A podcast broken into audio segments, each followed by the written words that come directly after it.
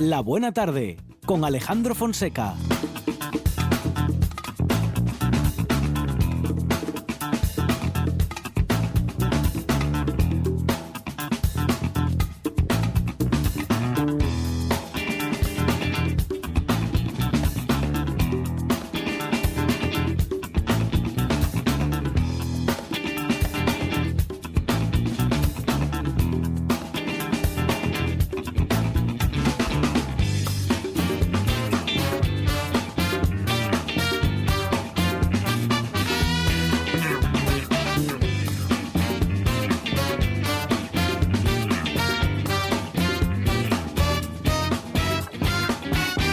Muy buenas tardes. Son las 4 y 7 minutos de la tarde y esta es la radio del Principado de Asturias.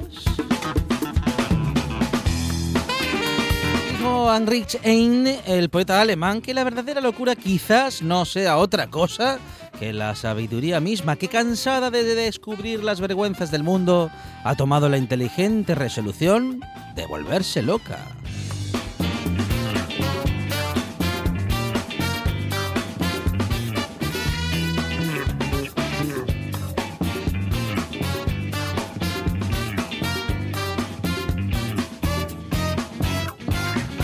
Ellas no se vuelven locas por pura inteligencia. En la producción, Sandra González y Arancha Margolles.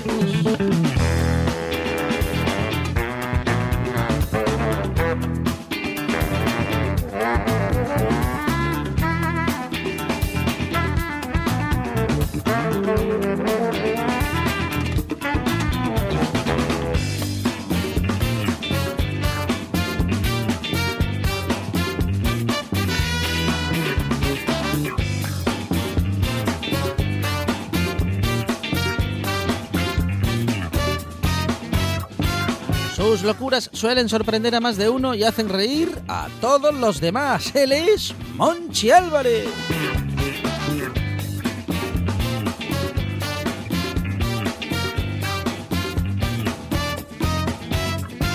Ha tomado la inteligente resolución de proponer buena música y muchos oyentes se vuelven locos por escuchar sus propuestas. En la puesta en el aire, Juan Saiz Pendá.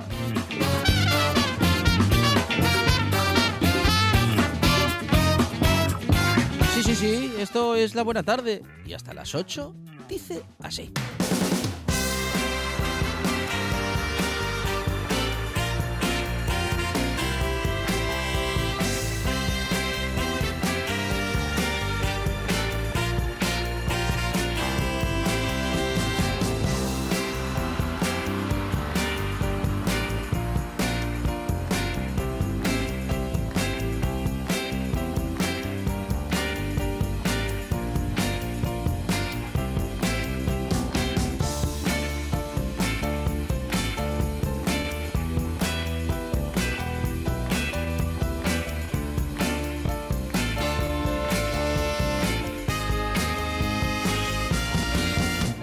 Una buena tarde en la que vamos a empezar hablando con Esther Samper, que es médica y divulgadora, y con ella vamos, a hablar de los mitos sobre la salud que están instalados en nuestra vida cotidiana. Si escuece, cura. Eso ni es cierto, pero vamos a demostrarlo, porque Esther Samper ha publicado justamente con ese título, Si escuece, cura. Es eh, su última publicación y vamos a descubrir 50 malas prácticas de salud que son falsos mitos muy poco saludables.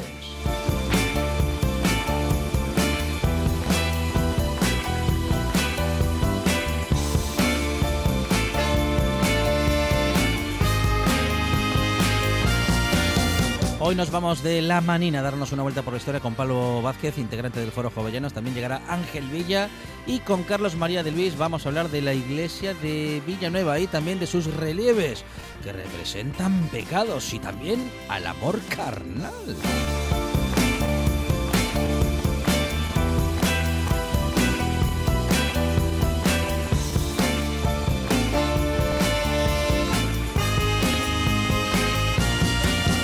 Vamos a hacer otro poquito de historia con Merche Toraño, con la que vamos a recorrer la vida de mujeres periodistas y periodistas mujeres. También llegará Mario Bango desde Bruselas y tendremos a nuestra tertulia de actualidad, con temas de actualidad, claro, que se van a decidir en el transcurso de la tarde, porque, claro, es de actualidad No vamos a adelantar los temas ahora, lo sabremos hacia las seis y pico de la tarde.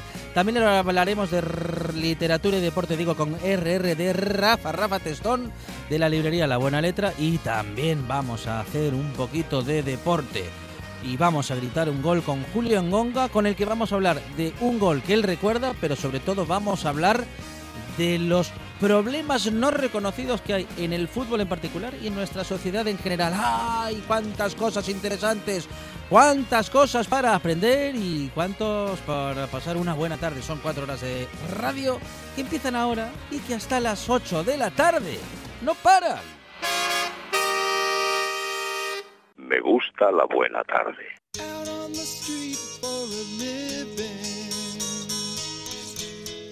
Gonna be gone.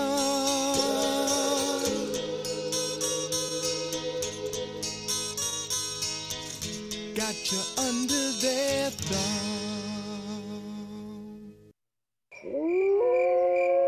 ¿Es un documental sobre lobos? No, hija, no. ¿Es una película de terror? No, hija, no. Entonces, ¿qué es? Como no se hace con él, porque lo, lo había primero, o sea, yo, se quedó como para...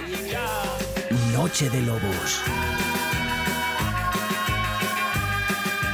Tu lugar de encuentro con el rock and roll y el heavy metal en RPA, la madrugada del domingo al lunes de 12 a 2 de la mañana.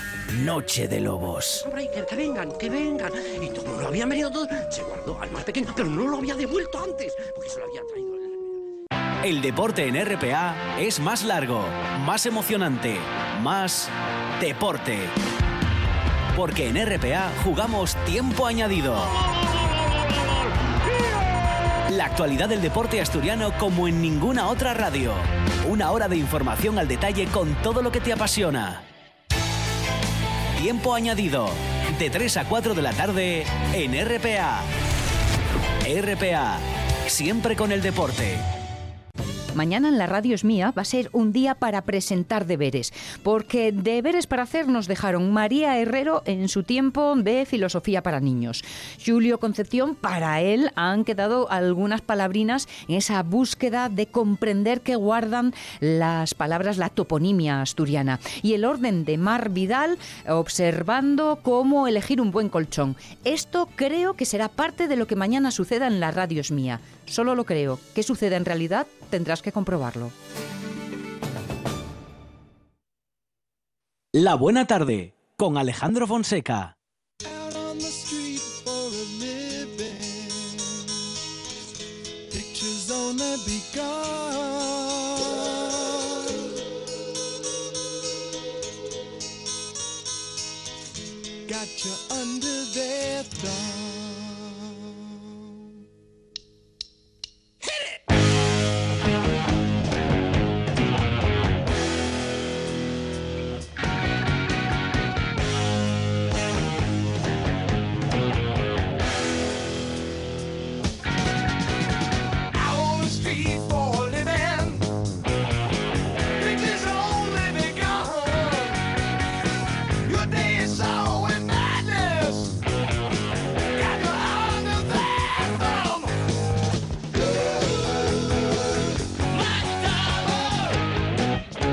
Arancha Margolles, buenas tardes. Buenas tardes, Alejandro Fonseca. Tal día como hoy, pero de 1797, la isla de Trinidad, a la sazón española, se rinde a las tropas británicas comandadas por Henry Harvey. La pérfida Albión contaba con nueve navíos, tres fragatas, no entiendo mi propia letra, cinco corbetas y varios bergantines. Siempre abusando, vaya, pero la venganza se sirve fría. Mm, eh, sí, eh, a Arancha Margolles le pasa lo mismo que Mariano Rajoy. No se entiende la letra. Un problema. Monchi Álvarez, buenas tardes. Trinidad y Tobago. Tengo que ir de vacaciones. Qué, qué, equipazo, ¿eh? Hoy, gran selección. País, Astur, familia de la Buena Tarde, Universo, Mundo. Aquí seguimos en RPA. Repiten pescadilla y alcachofas. Sí, porque les gusta mucho. Juan Saiz Pendas, buenas tardes. ¿Qué tal? Muy buenas tardes a todos y a todas. Bueno, eso quiere decir que Arancha Margolles ya está para ser presidente, en este caso presidenta. Ah, bueno. Bueno, hay que decir que la, la, letra de Monchi Álvarez también es otra que solo la entiende él. Es Bueno, pero De médico total. de farmacéutico. ya entiende más que yo la mía.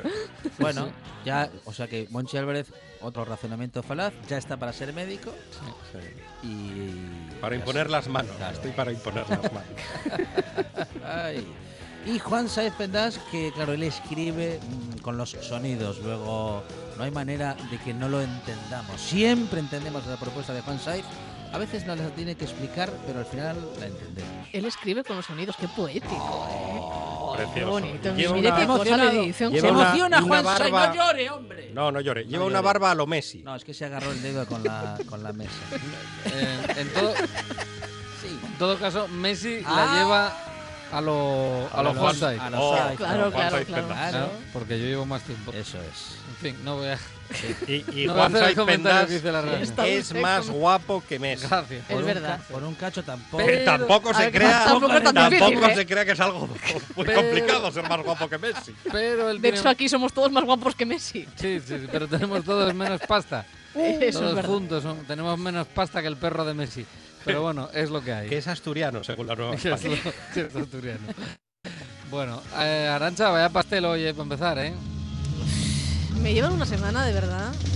Pero no estás escuchando.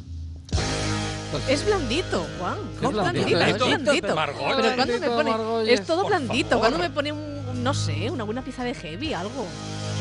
Mire, mire, mire qué guitarra. Mira, esto es un final de un disco.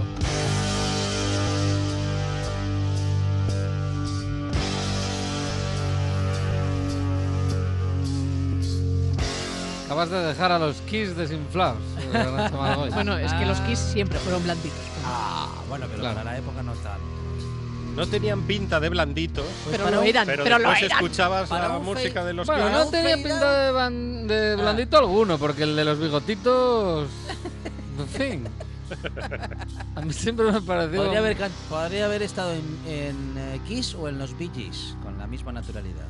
Sí, bueno, de hecho. Mire, para un fade out Los eh, es buena propuesta esta, ¿eh? Está bien. eh, eh, yo te digo una cosa: es- Sí. se pasaron un pueblo. un poco largo. Unos cuantos, eh, los Kiss, porque están. Es que había que quitarse los zapatos antes Un minuto y medio. Es terminar. verdad. Están un minuto Sí, y medio dándole Eso iba a decir, se hace un poco largo este final. Eh, sí, sí, es el final de él, pero es que eh, aquí empecemos así. Empezamos por los finales. Y es que el 18 de febrero de 1974 se publica el primer disco de los Kiss. Se llama así, con el nombre de la banda Kiss. Y eh, bueno, pues es un disco que es curioso. En eh, su momento salió al mercado y vendió 75.000 copias. Mm, Nada, eh, nada para tirar cohetes, 75.000 copias, no está mal, pero no es para nada los números que a los que llegó en 1977 cuando se reeditó y fue certificado de oro el 8 de junio del 77 cuando vendió medio millón de copias, o sea que el mismo disco, una vez la banda digamos ya es conocida, pues eh, eh, claro, la cosa empieza a vender y sí, acababa así, ¿no? Con, con ese... eh, re- em, ¿Cómo llamarlo? Esa velocidad de, de relentí de, Sí, de, de tocadiscos, ¿no? De cuando uno le corta la alimentación de corriente al tocadiscos. No darle al on-off, ¿no? Que se pararía en seco, sino le- normalmente los tocadiscos va con un, con un giro en, Sí. el, en el botón y ahí le cortas la, la electricidad y entonces aquello va mm, por su propia inercia perdiendo eh, velocidad. Es lo que hacía ese disco cuando acababa el Kiss. Pasa, pasa con los discos de Bunbury y no hace falta ni tocarlos. Eh, eh, eh. Oiga, ¡Ah! oiga. Claro, porque Bumburi mete mucha caña. Bumburi no tiene pastel ni Bueno, nada. no, Bumburi es para rimar. Ven- ¿Cómo que para- Pero para rimar rápido, Para no rimar. lento. Bueno, Bueno, bueno, vamos. Don Enrique tiene un antes y un después. Don Enrique, ahora es Don Enrique. Bueno, Sí. en fin. No, no todos Hombre, dicen yo- lo mismo de Bumburi. No le- yo no le quiero decir Bumburi No, porque pero- parece que lo conozco de algo. Díganme Sí. sinceramente, los discos de Bunbury Jim, el parece Jim que, Morrison que- español. que se está yendo la corriente. Jim Morrison español. A Qué mí- falta a de mí cultura. me- la ropa, A mí me gusta, pero, Sí, sí, por eso. pero parece que o tienen pocas pilas el ¿Eh? Wallman, si es cinta, o se va Bueno, hombre, tiene, la tiene- alimentación, como tiene dice sus temas, Juan. pero en fin. Porque, porque es intimista. No, Pa' dentro. No os vayáis del disco. Estamos No, en el estamos con 74. en- con Kiss. Con Kiss, ¿eh? Con en la Kiss. RPA. Mm. En 1974, 18 de febrero, se lanza ese álbum. Acababa así, pero empezaba mucho mejor. Arancha Margolles, no nos des lecciones de rock and roll, que esto. Hoy lo que me ha dicho. Hoy lo que me ha dicho.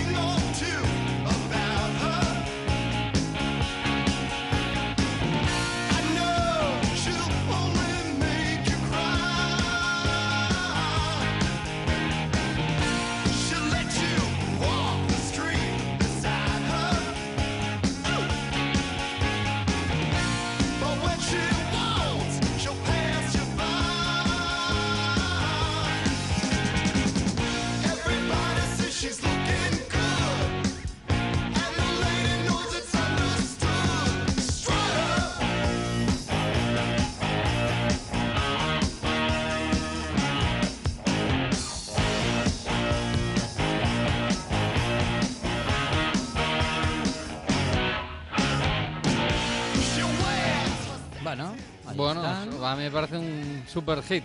Este Strutter tiene un riff perfecto de, de rock and roll. Margolles tiene algo que decir. No, deje que vamos a- un día terminamos mal esta sección. ¿eh? Mire, Si sigue subiendo la temperatura, sí. yo... No, Sa- no, ¿Saben que hay no lo ve. colegios que sí. tienen una asignatura que es eh, escuela de rock? Ajá. ¿Ah, sí? Los de Kiss no fueron. Nos dice Shuaku Álvarez en la Sí. página de La Buena Tarde, tiene razón Don Monchi, al Ajá. Bumburi lo pintas como, entre comillas, ¿vale? Sí. Al Bumburi lo pintas como una geisha y encaja en los kiss pintiparado. Estoy en desacuerdo. Qué malo es Shuaku. Pero, Arancha, tú sueles estar en desacuerdo. Sí, es suaco. Hombre, mire que Y te lo digo yo. Te lo digo yo. Bueno, vamos de un inicio a otro. Así empezaba eh, en 2006. Nos vamos a ir hasta 2006 y ahí encontramos mm, un concierto. Un concierto, en este caso, en una playa. Nos lleva hasta Copacabana, en Río, en Brasil. Un buen sitio también para estar. Río de Janeiro. Sí, me, lo tengo pendiente. Eh, Ah, pues yo no. no. Bueno, pues mira qué suerte. Ya, yo, yo voy a ir. Tengo que entrar desde Río en la buena tarde. Algún día. T- También te digo que antes voy a mm, la playa de San Antonio, en Llanes, por ejemplo. También, también, claro. claro. Esa ha ido. Una, Es una cosa, no, una Esa cosa tiene- la no, qui- no quita la Esa otra. sí, es verdad. No, no, no, pero esa es asturiana. Qué bueno. Claro que sí. Lo que pasa es que en, Ahí está haciendo demagogia de la en, la, barata. en la- en la playa de San Antonio Sí. no entrarían, Claro. no entraría el millón y medio de personas. Opa. Millón y medio de personas Madre que mía. vieron en 2006 empezar esto, claro, era The Rolling Stones. Sí, millón y medio, por favor. ¿Quién se lo cree?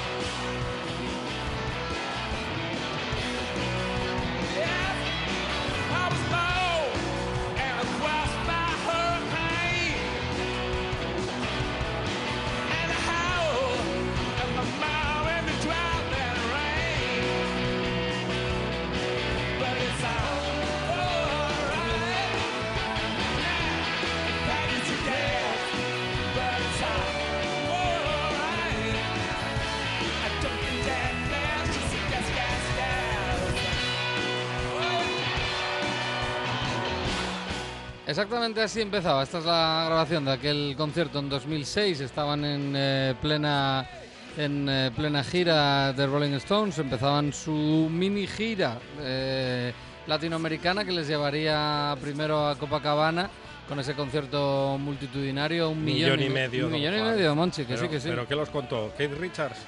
no creo que, que dichas, pero las imágenes son de por lo menos millón y medio. Es una cosa espectacular. Más de 10.000 policías, eh, de hecho, desplegaron en la ciudad de Río para aquel día un eh, escenario eh, espectacular, un despliegue alucinante el que hicieron para, para aquel evento.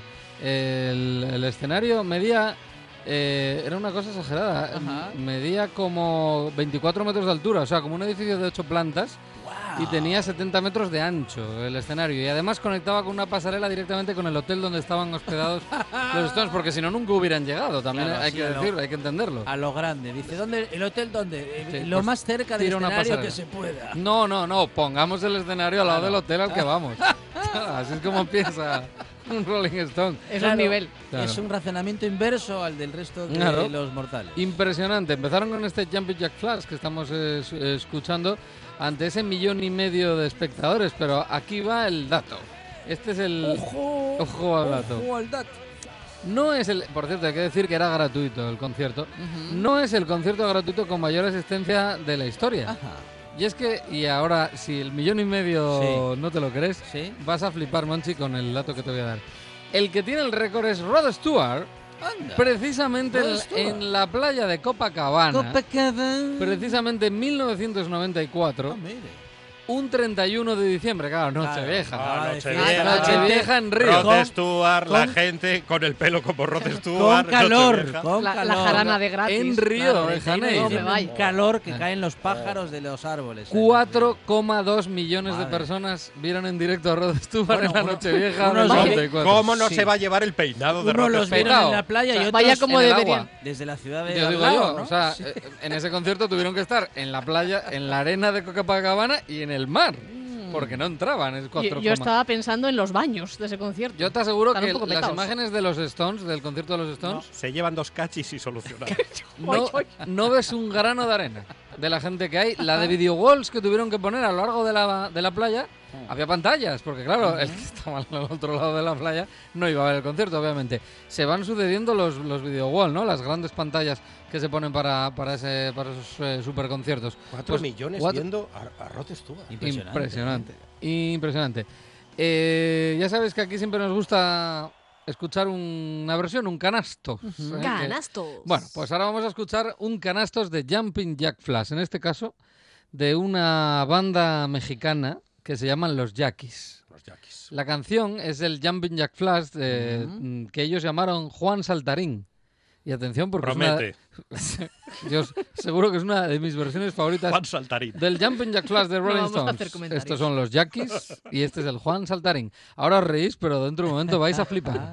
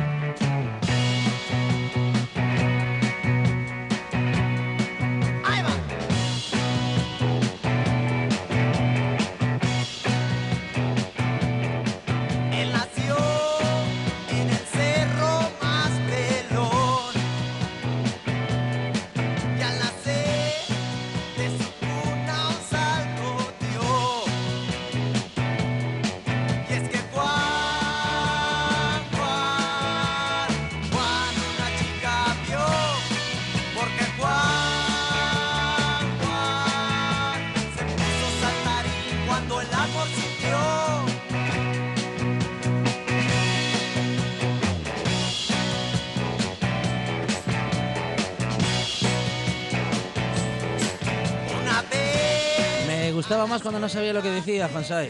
Se puso saltarín cuando el amor sintió. Menuda Pero- metáfora. Suele pasar. Ah, pero bien, bien. Bueno, pero hay un- es un poco también letra adaptada, ¿eh? Por, Me gusta, don Juan. A mí también, me encanta. Esto eh, lo podéis encontrar eh, en un disco recopilatorio, es difícil de encontrar, ¿eh? pero bueno, publicado en el 92. Se llama Rare Mexican Cats from the 60s, de bandas mexicanas de los años 60 y podemos escuchar pues desde Pedro Pistolas de Los Locos del Ritmo, que es una canción, es la, versión del Peter Gandem o yo que sé, el Satisfaction, por ejemplo, de los Abson, que era otra banda muy potente mexicana, pues el Satisfaction de los Stones también. Encontramos el Susie Q, una versión del clásico de Dale Hawkins, que luego hiciera versión en la Creedence Clearwater Revival, después de los Stones, que también habían hecho su versión corta. La Creedence hizo la larga y los Abson hicieron la, la Mex, ¿no? Eh, bueno, pues el Gloria, por ejemplo, de los Dem por los Sharps, otra banda mexicana de los 60 muy interesante. Es un discazo, el que lo encuentres y algún momento lo ves, es eh, Rare Mexican Cats from the 60s. Eh, son como una especie de de chi- eso, entre chicos y medio chicos, medio esqueletos, vestidos como mariachis, con por ahí vuelan algún que otro sombrero mariachi y ellos con guitarras de, con digamos instrumentos de rock and roll. Eh, bien, una, una portada interesante y un disco, pero realmente brillante, unas versiones eh, geniales. Yo lo descubrí en el Flaming Club en Oviedo y era un disco que sonaba todas las noches, alguna que otra versión siempre caía.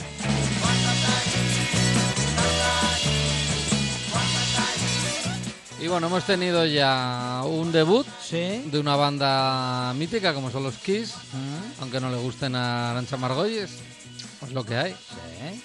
Otro día te traigo algo que te guste menos. Insista, Juan. Preocupes. Hemos ido a un Lo, lo que concierto, hace por llamar la atención. concierto multitudinario a Copacabana.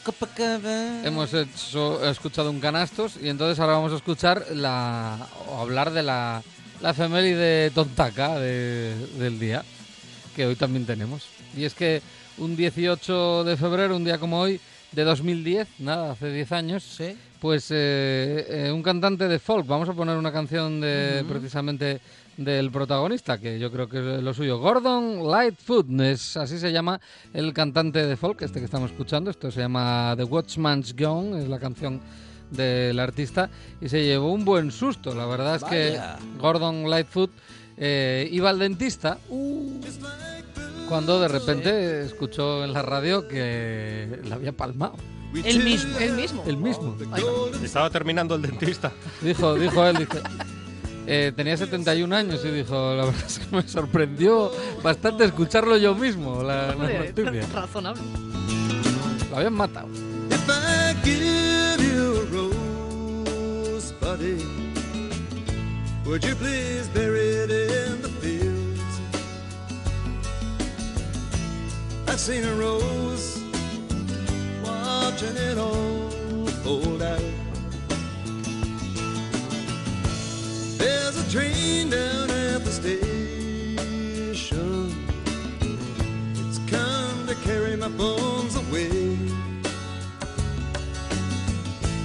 Two engines on. Bueno, lo cierto, estaba mirando ahora porque esto fue hace 10 años, pero ahí sigue, ahí sigue con nosotros Gordon Lightfoot, que nacía en Ontario, en Canadá, un 17 de noviembre del 38. En 2010 iba al dentista y lo quisieron matar por la radio.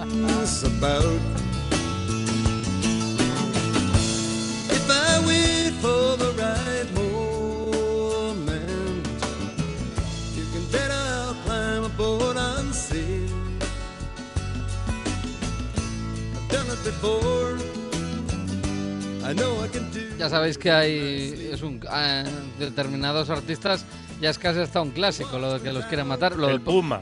de Paul McCartney. Paul McCartney y el Puma. ¿Cuántas veces murió el Puma? Sí, pero es que lo de Paul McCartney es peor, Monty, porque Paul McCartney, hay, mm, a ver, hay una leyenda urbana que se llama Paul is Dead, Sí, que dicen que... que dicen que está muerto, que murió en el que- que- 66. Que abuelita murió hace mucho. que murió en el 66 en, una, en un accidente de, de- automovilístico y que desde entonces es un doble. que está con- ahí haciendo de Paul, de Paul McCartney. Yo me lo creo. Yo no, porque a, a día de hoy se parece a su abuela. Entonces ya el que el doble también en la vejez también se parezca. Es que sabe, sabe usted que los hombres cuando envejecemos, o Sí. envejecemos tipo mono o tipo abuelita. Sí, sí. A Paul McCartney le tocó tipo abuelita. Menos Bruce Springsteen. ¿Y a ti qué, Que te va, a ti te va a tocar? A mí mono abuelita.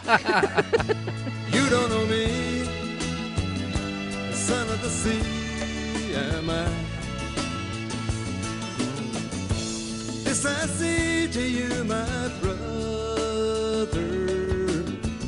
If you live, Juan Saez Pendas, gracias. Buenas tardes a todos y que no, maten, no matéis a nadie. No. No, sin avisar, no. no, and the watchman's always there.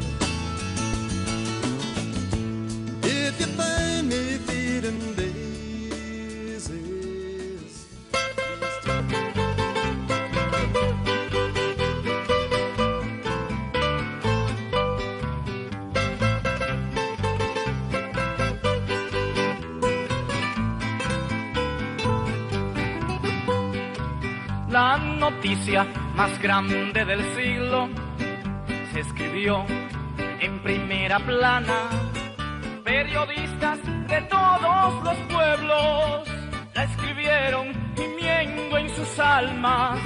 Y es que habían desaparecido esas gentes que a Dios alababan. Arancha Margolles, eh, las últimas noticias y en este caso la primera de las últimas.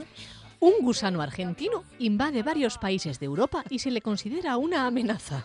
aquí llamas gusano! Para abundar ha- más en la habla- información, Habla el gusano. no sé si habla, pero se llama Obama. Se llama Obama Nungara. No puede ser. es- ¿Cómo va a ser argentino y se va a llamar Obama Hungara? bien, Obama, querido! Se llamará Carlitos. Se llama Obama Nungara y es plano, marrón y alargado. Ah, Plano marrón y alargado. Carlitos. Como Ardiles. Es actualmente una especie invasora en Francia, en Gran Bretaña, en España, en Italia y otros países. Yo no sé si esto sí. significa que estos gusanos viajan a nuestro viejo continente ¡Gusano pelotudo! y a los gusanos originales les quitan a las gusanas, claro, Claro. con la labia y todo esto. Uh, claro. Llegó al viejo continente en macetas con plantas. Sí. ¿Quién se lleva una planta de Argentina a Europa, por favor? Que...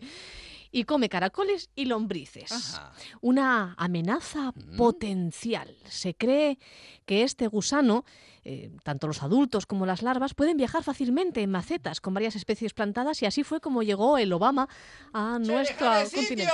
¡La maceta! Mírelo ahí, ya, ya lo tenemos aquí en Está producción. protestando, ¿eh? Ya, Sí, ahí sí, está. Es, es bueno, que encima al final es verdad, el gusano no es que hablaba, gritaba. grita, claro, Claro. grita, se expresa, bueno, Sí. Alargado y plano. De aquella Claro, manera, eh. se expresa de aquella manera. ¿eh? Bueno, la especie es altamente invasiva Sí. y de carácter depredador. claro.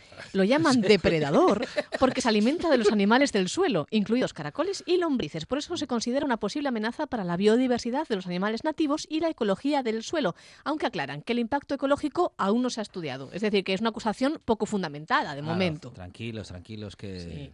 Mientras No no, creo que- descubran un dinosaurio. Claro, sí, que esté vivo. que esté vivo. Ese es un- sería un problema, ¿eh? Atención porque, Atención. porque este problema se puso de manifiesto Sí. en la treceava reunión argentina de cladística y biogeografía, en una conferencia bajo el título ¿Podrá Obama invadir el mundo? Distribución potencial de Obama Nungara, la planaria terrestre neotropical que colonizó Europa. Obama Nungara. ¿Y el gusano era de color? Marroncillo. Marroncillo. Bueno, pues ah, por- será por eso que le pusieron Obama. Que, Hoy, hoy es verdad. qué rebuscados, ¿eh? Hoy, por Dios. Ay. Esto es políticamente muy incorrecto. Últimas noticias, estoy perdiendo a mi amor. Más últimas noticias, la segunda de las últimas, Monchi Álvarez. ¿Tienen plan para Semana Santa? Semana Santa. mm, Estamos en ello. Un poco lejos todavía. Un poco lejos, llega enseguida. ¿Ah, sí? En Viveiro, Viveiro. en la costa de Lugo, Mm, van a abrir en Semana Santa Sí. un hotel inspirado en las casas Hobbit. Recordando O sea, el piqui- todo original, piquiñín. todo piquiñín, el original mundo de El Señor de los Anillos. Los amantes de esa saga literaria capaz de cercenarte un pie, El Señor de los Anillos, Ah, ya tienen un complejo, tienen más de uno, un complejo turístico al que acudir en masa. pero tienen un complejo, ¿por qué? Porque son bajitos. Se llama el O- complejo O tiene que ir toda la gente que tiene complejo con su altura. Mi Tesoro. Ah, ve que Así se llama. lo quieren todo para el ellos. complejo turístico. Sí. En cada apartamento, que son Sí. apartamentos pequeñitos, Sí, 35 Pa- metros cuadrados. para los hobbits, que, que tienen No. las puertas redondas, Son 35 metros cuadrados y además duplex. cubiertas las casas con vegetación natural, Sí. pintadas las casas con llamativos colores, rojo, amarillo, azul, Naranja. y pueden dormir tranquilamente en cada apartamento tres personas, cuatro gatos, cinco vicuñas, seis cotorras, a ver quién duerme No con seis diga, cotorras, ¿Y gusanos argentinos? Tres gusanos argentinos Sí. Y un Y- perrín pequeño que no coma mucho. y cinco caniches color whisky. Bueno. Las obras se iniciaron Las hace... so- no, sí, sobras vamos a necesitar con tantos animales. Ya, las obras se Ah, iniciaron obras. hace año y medio y están a punto de ser rematadas, como la Sagrada Familia, que está a punto de ser rematada. Más o menos. Así que ya tienen plan para Semana Santa en Viveiro, en ¿Qué? Lugo. Ir a terminar la obra, porque está sin terminar O, todavía. o- o si tiene usted los pies peludos, Sí. Esto es una aliada. ¿eh? puede ir a, a Viveiro perfectamente, Ah, claro, se claro. descalza y es un y dice, hobbit. "Nah, es un hobbit. Ah, ah, igual no le co- a lo mejor no le cobran entrada por ser. Claro. Dicen, ah, este es de aquí, no, no le podemos cobrar. Es autóctono, Claro. cierto. Y además viste mucho. Un hobbit en una urbanización de estas, viste un montón. No, pero que, que es la, La gente- urbanización de los hobbits. Van Ah, a ser es- todos hobbits. Ah, son todos hobbits. Claro, si son las casas de Ah. los hobbits, ¿qué van a ser? Claro. Fonseca. No, pero yo creía que era para la gente como uno. Bueno, Sí, usted podría, usted podría ir perfectamente, Perfectamente. si tiene los pies peludos. No sé cómo tiene los pies. eh, sí, últimamente, los pies. últimamente incluso los pies también. Pues No hace falta tanta información. Arancha Margolles tiene razón, ¿eh? No, No hace hace falta, falta. tanta información. Últimas noticias, estoy perdiendo. Y mientras se repone de imágenes inolvidables, Arancha Margolles nos acerca a la última de las últimas. Condenado un canal evangélico de Brasil por borrar arte rupestre mientras rodaba una serie bíblica. ¿Cómo? ¿Cómo ¿Pero se cómo han hecho eso? Esto hay que desarrollarlo. borraron, no o me sea, lo creo. borraron eh, arte que llevaba millones de años. Millones de años entre nosotros. Mucho, mucho, mucho tiempo. El Canal Record, propiedad de una de las iglesias más poderosas del país, Ujú. se enfrenta a una multa de 429.000 euros. Ocurrió en el paisaje natural de Serra do Pasmar, donde hay certificados pues, unos más de 200 yacimientos arqueológicos, dentro de los cuales bueno, pues estaba este en concreto, un sitio con abundantes pinturas rupestres. Eh, tenemos que hablar, desgraciadamente, en, en pasado. Está en los alrededores de Diamantina y parecía a primera vista ideal para las grabaciones. La emisora invirtió unos 30 millones de reales, que vienen a ser unos 7 millones de dólares, unos un poco menos en, euros, eh, dentro de esta, de esta serie. Y en Brasil, el equipo decidió modificar el paisaje. Un análisis químico realizado en el sitio arqueológico demostró la presencia de pintura vinílica blanca en el área considerada patrimonio cultural que se utilizó para la grabación. Vamos, mm, Y no para entendernos que lo encalaron todo. ¿No podrían haber grabado en otro lado? O, o podían ¿O dejarlo No así sé, como estaba dejarlo y como grabar estaba. igual? Dejarlo tal cual. Ay. 429.000 euros de multa es a lo que se enfrenta esta productora por haber destrozado eh, un sitio absolutamente único. Pues poco me parece. ¿eh? Mm. No van a recuperar con ese dinero pues nada de lo perdido, claro. Claro, de hecho, una de las cosas que se plantea la noticia es si se puede poner precio a lo que se ha perdido. Es un ejercicio que no soy capaz de hacer, dice uno de los responsables del sitio, porque no tiene precio.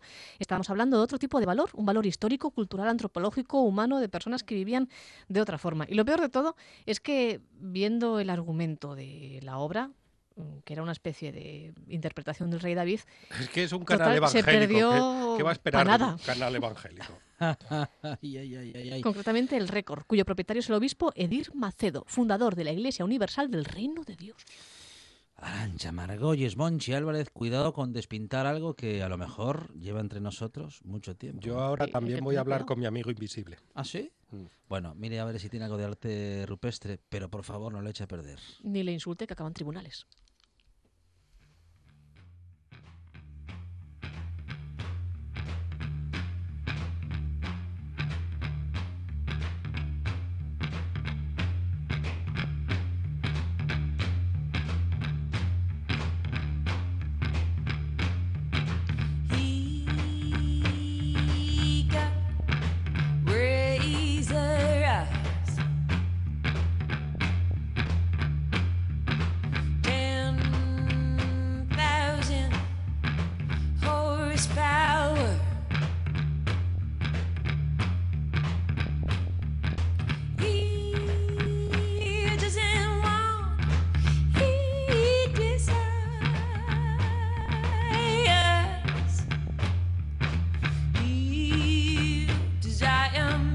Escuece cura, bebe el zumo que se le van las vitaminas. Nuestra infancia ha estado plagada de afirmaciones sobre alimentación y sanidad que nunca llegamos a saber si eran mitos o no. Bueno, en realidad sí hemos llegado a saber que eran mitos, eh, pero en ese momento parecían, en fin, una ley no escrita y completamente cierto. Ahora llega de la mano de nuestra amiga Esther Samper el libro Si escuece cura, donde la médica y divulgadora repasa 50 mitos que por querer mejorar nuestra salud pueden y de hecho la empeoran. Esther, ¿qué tal? Buenas tardes.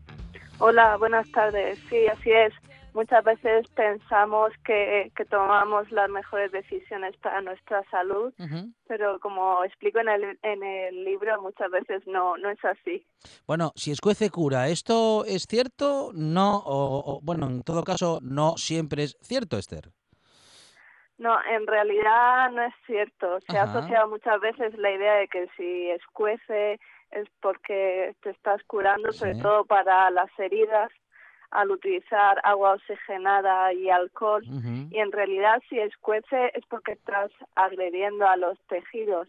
Son desinfectantes eh, muy poco específicos y al igual que ayudan a destruir algunos microorganismos, pues también agredes los tejidos de, sea, de la herida. de modo que, eh, bueno, yo acabo de, mm, vamos a decir que definirlo como un- con el potencial no siempre. No, nunca. Si escuece, eh, ¿nos está haciendo daño, Esther?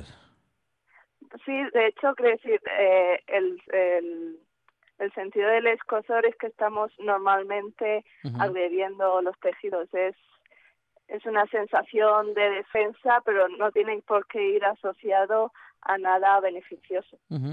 Eh, Esther, mm, eh, en las clínicas eh, de salud hay muchas urgencias o en todo caso atenciones eh, derivadas de estas falsas creencias o en todo caso creencias eh, completamente asumidas pero que no nos hacen nada bien. Sí, así es.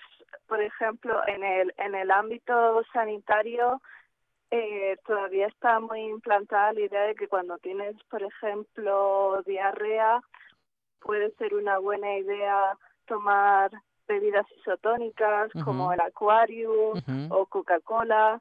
En, reali- en realidad está totalmente desaconsejado, por un lado, porque suelen ser bebidas que tienen muchísimo azúcar, lo que lo que dificulta prevenir la diarrea, de hecho puede empeorarla.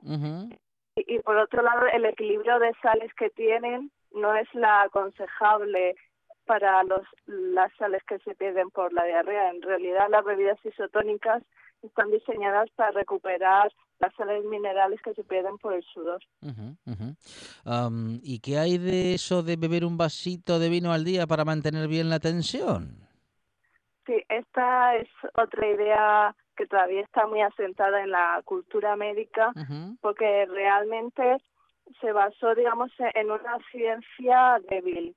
Se realizaron diferentes estudios eh, epidemiológicos y vieron, por ejemplo, en países como Francia, que tenían un consumo bastante alto de, de grasas en su dieta, que tenía enfermedades cardiovasculares, pues una incidencia bastante baja en comparación con otros países como Estados Unidos. Y una de las hipótesis principales fue que era el vino tinto, porque Ujú. consumía mucho vino tinto. Sin embargo, en los últimos años, con los nuevos estudios, hemos visto que aun con un consumo moderado se incrementa el riesgo de cáncer, cáncer sobre todo digestivo, también el riesgo de, de ictus y no está nada claro la típica frase de que proteja con el corazón, desde luego, no compensa con todos los riesgos que existen. Desde luego am, hemos eh, llenado nuestra vida de falsos mitos, ¿no? Y muchos han arraigado tan tanto en nuestra en nuestro imaginario, Esther, que es difícil Sí. ya sacarlos, ¿no? Mira que en esta buena tarde también una vez a la semana hablamos de alimentación y seguimos con nuestro doctor en ciencia y tecnología de los alimentos Miguel Ángel Lureña hablando sobre estos mitos y mm, bueno, en fin, eh, a día de hoy todavía tenemos muchos muchos de ellos incorporados. Tenemos que hacer eh, ¿qué tenemos que hacer, digo Esther, si nos sangra la nariz? O deberíamos decir que no tenemos que hacer. Sí, otra idea también muy difundida es Ajá. que si nos sangra la nariz, Sí. lo recomendable es echar la cabeza hacia atrás. Esto es peligroso, o- incluso. Sí, sí, no, no es nada aconsejable, sobre todo si la hemorragia nasal se debe a un traumatismo y, y estamos así confusos. Si echamos la cabeza hacia atrás, tenemos por un lado el peligro de, de tragar sangre, lo que puede ocasionar vómitos si, si la cantidad de sangre es bastante alta. y, y por otro, pues puede irse por las vías respiratorias y dificultar la, la respiración. Por eso lo, lo más sensato es echar la cabeza hacia, hacia abajo para, para, eso, para asegurar la expulsión directa de sangre por, por la nariz y presionar en las alas de la nariz para cortar la hemorragia durante más o menos 10-15 minutos. Bueno, en la época de la información en la que todo está a golpe de clic, eh, Internet nos puede formar o más bien todo lo contrario, Esther. Eh, tenemos que buscar eh, dónde, ¿no? Donde, digo, donde la ciencia sea el argumento de aquello que se esgrime. Sí, así es. Eh, navegar por Internet es un arma de doble filo porque si tienes criterio y sabes eh, qué páginas web son fiables y rigurosas para la salud, pues es una herramienta muy potente para informarte sobre medicina y aspectos de la salud. Pero si realmente no conoces la fiabilidad de una página web, realmente te puedes encontrar de todo buscando por Google. Es, es importante, por un lado, saber la fiabilidad de una página web y, por otra, eh, contrastar la información. Buscar diferentes fuentes de aquello que nos dicen que incrementa bastante las posibilidades de que lo que nos dicen sea cierto.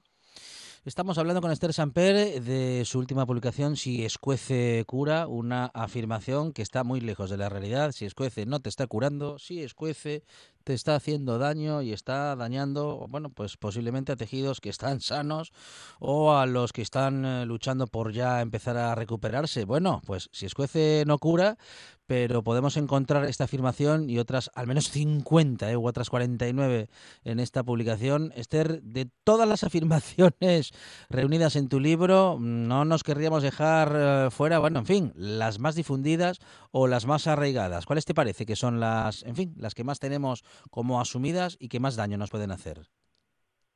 Pues la verdad es que hay, hay tantas.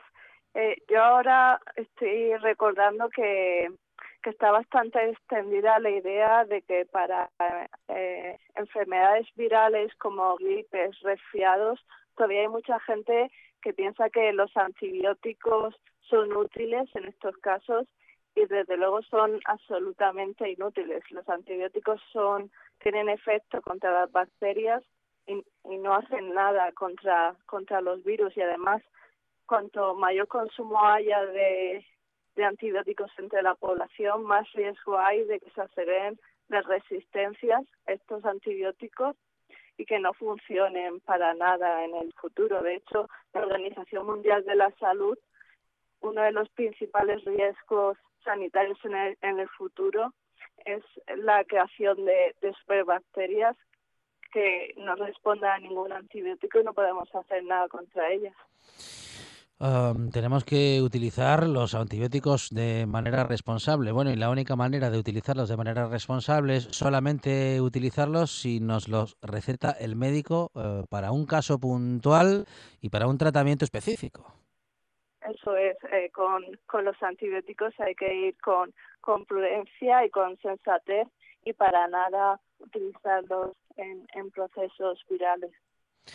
Bueno, um, también tenemos algunos uh, bueno mitos de alimentación o mitos uh, médicos, todos relacionados con nuestra salud. Y comentábamos, Esther, hace un momento que eso de tomar un vasito de vino al día para mantener bien la tensión es falso tanto como que lo hagamos con cualquier bebida alcohólica, Esther. Eh, cuando hablamos de alcohol, bueno, podemos hablar del sentido lúdico que pueda tener, pero de ninguna manera de ninguna de sus medidas como algo saludable. En cuanto hablamos de alcohol, ni licores, ni vinos, ni cervezas, ni nada de nada en ninguna medida. Beber alcohol es malo para la salud. E-, eso es. De hecho, cuanto más estudios tenemos al respecto, más estamos viendo que, que no tiene ninguna razón de ser beber alcohol. Nunca hay que olvidar que, que el alcohol es una sustancia cancerígena. Eso se conoce desde hace mucho tiempo, solo que se había pensado que el consumo en moderación quizás digamos los efectos saludables podrían compensar a los perjudiciales pues está viendo que, que realmente no no se compensa por ningún lado y nos quedó pendiente hace un momento, Esther, el eh, poder comentar, claro, decíamos que en Internet no es muy difícil encontrar información que nos acerque a la verdad. Hay tanto publicado que lo más probable es que mm, acabemos dando con una página en la que la argumentación no es la ciencia y desde luego si la argumentación no es la ciencia lo que nos vamos a encontrar no será lo que estamos eh, buscando. Pero ¿cómo hacer? ¿Cómo hacer para dar con información fidedigna, para dar con páginas en las que la ciencia sí sea el argumento y por tanto sí estemos viendo datos ciertos. Pues hay páginas web de salud muy fiables. eh, muchas de ellas vienen de, de, sociedades científicas o asociaciones de, de medicina. También, por ejemplo, la web de la Organización Mundial de la Salud toca muchísimos puntos de, de medicina. Y en general también hay páginas de, salud de diferentes medios de comunicación que también son bastante fiables. En, en general, la verdad es que no hay como una guía que orientar al internauta pues a través de todas esas páginas web es, es complicado así orientarle desde un principio. Una de las iniciativas que se ha comentado mucho entre los profesionales de la medicina es al tiempo que se recetan tratamientos, respetar también páginas web de salud para, para orientarles en, en esa búsqueda a través de Internet. Es una tarea pendiente, la verdad. Bueno, um, mira, ya nos has dado una idea ¿eh? para algún tipo de emprendimiento en comunicación uh, aunado a los que tenéis el conocimiento científico, ¿no? Tanto en la alimentación como en, la, en, nuestros temas de salud, que al final, bueno, la alimentación y la salud van de la mano y si lo hacemos bien en la alimentación, muy probablemente, uh, bueno, pues vayamos a... Um, a ver las, las po consecuencias positivas también en nuestra salud. Uh, si Escuece Cura está ya a la venta, Esther, ¿podemos hacernos con el libro? Sí, salió en noviembre uh -huh. y de hecho hoy mismo me ha avisado el, el editor que en unos días sale la segunda edición. Bueno, pues en esta publicación sí que vamos a encontrar a la ciencia como argumentación y a todo lo que querías saber y que hasta ahora creías que era cierto. Si escuece cura. Uh, ¿El zumo de naranja cuánto tiempo aguanta sin perder sus propiedades, Esther? Pues dura muchísimo. Eso de que hay que ir corriendo a tomar el zumo porque se le van las vitaminas, eh, tiene poco sustento científico. Eh, sí que es verdad que se puede oxidar si está expuesto al sol uh -huh. y a altas temperaturas, pero aguanta muchísimas horas y en el frigorífico puede aguantar la, las vitaminas durante, durante días perfectamente. Es médica y divulgadora y repasa 50 mitos que por querer mejorar nuestra salud pueden empeorarla. Su Si escuece cura de Esther Samper. Esther, muchísimas gracias y un saludo Muchas desde la buena tarde. Gracias.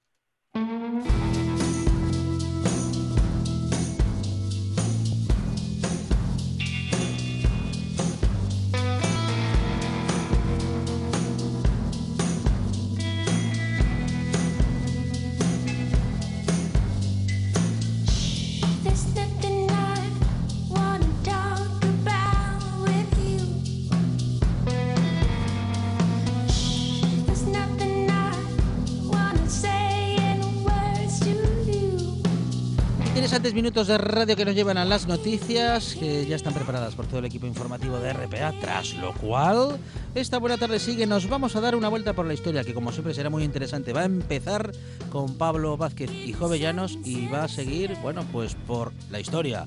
Nos vamos a dar una vuelta por la historia en RPA, aquí en la buena tarde, después de las noticias.